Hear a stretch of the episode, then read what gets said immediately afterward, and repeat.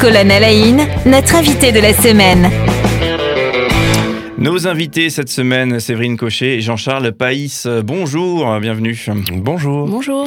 Voilà, pour euh, rappel, vous êtes euh, respectivement responsable recrutement et DRH, euh, donc au niveau de l'Abrapa. On parle de, cette association, 3400 salariés, 32 000 personnes accompagnées avec de l'aide à domicile pour les personnes fragilisées par l'âge, la maladie ou touchées par un accident de la vie, ou également des EHPAD. On, on, citait le nombre hier, 13 EHPAD gérés par, par l'Abrapa Pour ceux qui n'ont pas suivi et qui, nous rejoignent aujourd'hui, eh bien voilà ce que c'est la Brapa, euh, une association, euh, mais une association euh, vraiment d'ampleur. Une dynamique de recrutement qui a, qui lieu en ce moment, 200 postes qui, qui sont cherchés. Alors j'ai tendance à dire, on en parlait déjà rapidement hier, comment, ça se, comment ça se passe? Est-ce que les, CV arrivent suite à, cet appel lancé par la Brapa on, on cherche 200 nouveaux collaborateurs? Oui, tout à fait. Donc effectivement, on a lancé euh, deux grandes campagnes de recrutement euh, et aujourd'hui, on commence à avoir pas mal de personnes qui nous contactent, soit directement pour euh, déposer leur, leur candidature, soit tout simplement pour échanger avec le service recrutement, pour connaître un petit peu les spécificités de chaque métier et puis pourquoi pas se lancer. J'ai tendance à dire, vous, vous allez passer un été douloureux si vous avez décidé de recruter 200 personnes maintenant. Mais tant mieux. on attendait que ça. à la bonne heure. Est-ce que c'est difficile de, recruter aujourd'hui On entend souvent, voilà, quand on laisse un peu traîner son oreille, et dans de nombreux secteurs, que c'est difficile de recruter aujourd'hui. Je profite d'avoir, je profite pardon d'avoir deux professionnels du, euh, de, la ressource humaine, des, RH et, du recrutement. Pourquoi c'est si difficile de recruter aujourd'hui en fin de compte? Alors c'est très difficile de recruter aujourd'hui, euh, d'une part parce que nos métiers sont peu connus ou mal connus, et donc euh, à la base ils n'attirent pas plus que ça. Euh, et puis aussi parce que ben, de notre côté on cherche de plus en plus de personnes parce que la population est vieillissante et donc on a de plus en plus de, besoins sur le terrain. Et donc je pense que tout ça mis bout à bout, ben, ça facilite pas les choses.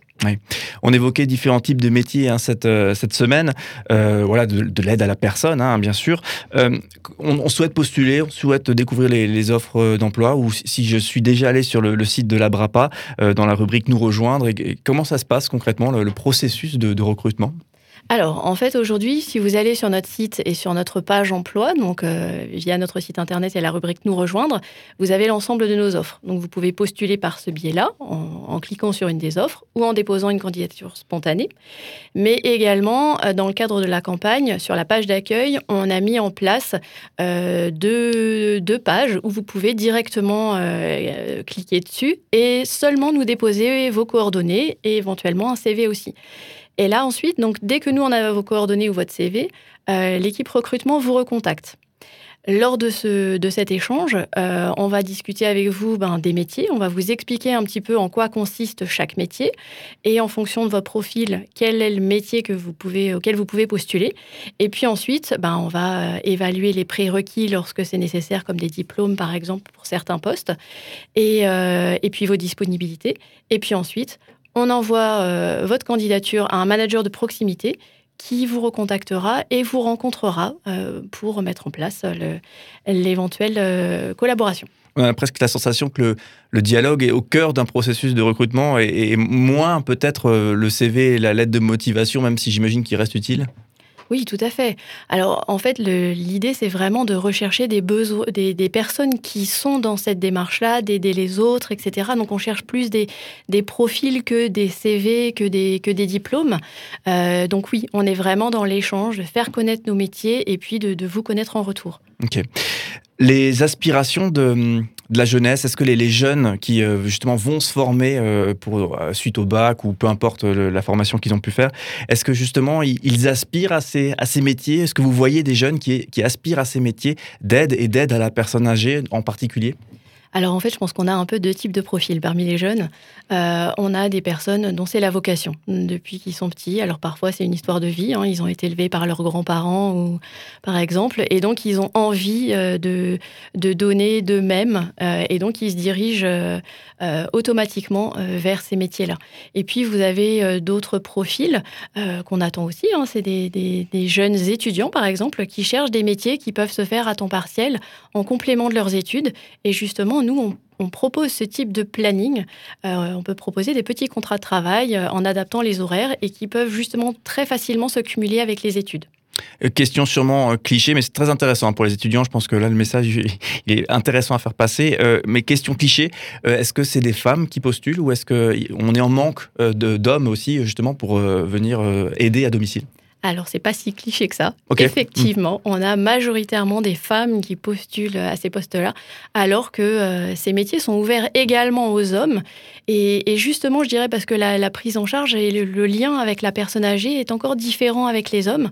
Et, euh, je pense qu'il faut essayer de qu'ils prennent conscience que ces métiers, euh, enfin, leur sont ouverts aussi. Ok c'est un peu une tradition dans, cette émission, mais là, ça tombe assez bien, puisque l'objectif, euh, c'est aussi d'indiquer aux gens qu'il est possible de, s'épanouir, de trouver sa, voie, de trouver du sens euh, dans son métier via une action auprès de l'Abrapa. Donc, ce qu'on évoque un petit peu toute cette semaine. Et souvent, dans cette émission, la tradition, c'est de terminer euh, l'émission en, écoutant le parcours des invités et de savoir un petit peu comment eux-mêmes ont trouvé leur voie. Alors, j'ai tendance à dire, on est, on est un peu au cœur du sujet et je me permets de, de, faire ce détour. Vous-même, vos métiers les métiers que vous occupez aujourd'hui. Donc, je vais les reciter. Euh, donc, directeur des ressources humaines pour la BRAPA, pour vous, Jean-Charles Païs, responsable recrutement pour vous, Séverine Cochet. Justement, comment est-ce que vous avez euh, trouvé votre voie? Est-ce que, comment, est-ce que vous avez un conseil à donner finalement à ceux qui la recherchent, cette voie? Euh, alors pour ma part, mon parcours et, et, finalement mon poste actuel sont liés, mais sont finalement assez j'allais dire, assez euh, anecdotique. Euh, moi, j'ai commencé mon parcours par des études de, droit. Euh, voilà.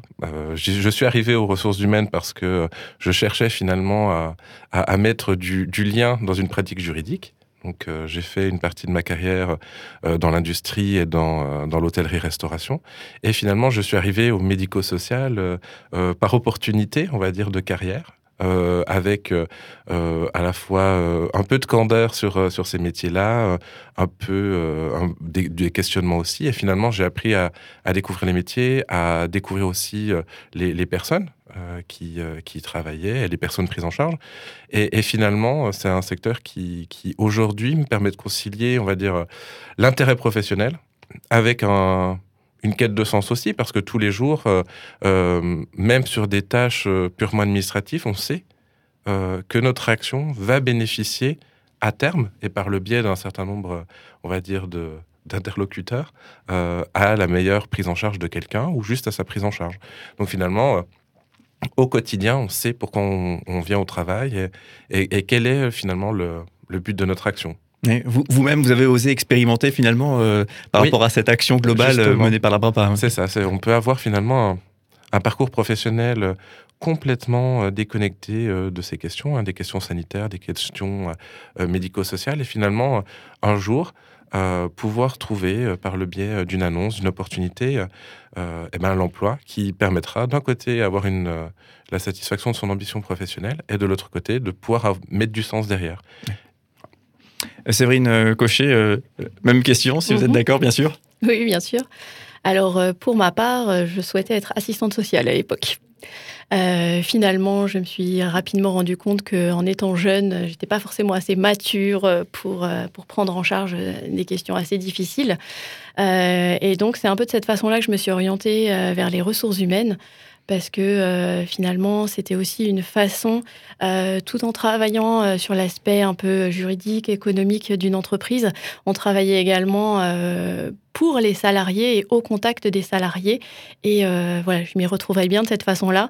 et puis finalement, lorsque j'ai postulé à la BRAPA, bah, alors là, c'était vraiment la possibilité de faire tout ce que je souhaitais, continuer à travailler finalement auprès des salariés, mais indirectement en aidant les gens sur le terrain. Oui, c'est vrai que quand on recrute, on doit, on doit vivre aussi des belles. J'imagine que des fois on peut pas recruter, mais des fois on doit vivre, souvent vivre des belles, des beaux moments de le recrutement abouti. Ah oui, tout à fait. Et puis c'est vrai que l'échange lors des entretiens est super intéressant et très riche. Euh, et puis effectivement, lorsqu'on fait un bon recrutement et qu'on arrive à mettre sa pierre à l'édifice dans l'entreprise, c'est on est fiers. Super. Alors on le rappelle, hein, 200 postes à pourvoir hein, justement en matière de recrutement. Vous allez travailler fort euh, cet été et les temps à mhm. venir. Euh, abrapa.asso.fr pour découvrir l'ensemble de ces postes disponibles dans l'onglet Nous rejoindre. Euh, on le rappelle, hein, 3400 salariés pour, euh, pour l'Abrapa, voilà, pour avoir une idée de, de l'ampleur de l'action. 32 000 personnes accompagnées, 13 EHPAD, etc. On a, on a fait qu'effleurer. Effectivement, on aurait pu détailler certaines spécificités d'action, hein, mais, mais voilà, on est resté en surface bien sûr. Donc n'hésitez pas à aller sur le site internet pour en, découvrir plus. Et merci à, vous, hein, Séverine Cochet et Jean-Charles Païs, d'avoir été avec nous toute cette semaine hein, pour nous parler de la Brapa et nous parler aussi, bien sûr, de cette opportunité euh, d'emploi qui s'offre à, tout à chacun.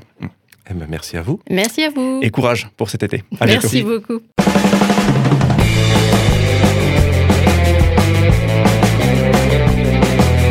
Cinq colonnes à la notre invité de la semaine.